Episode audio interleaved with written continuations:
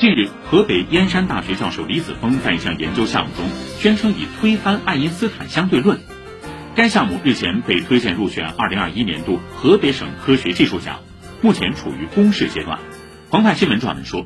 相关资料显示，李子峰所学专业和科研项目多集中于油气井、油气钻采等方面，没有涉及天体物理相对论，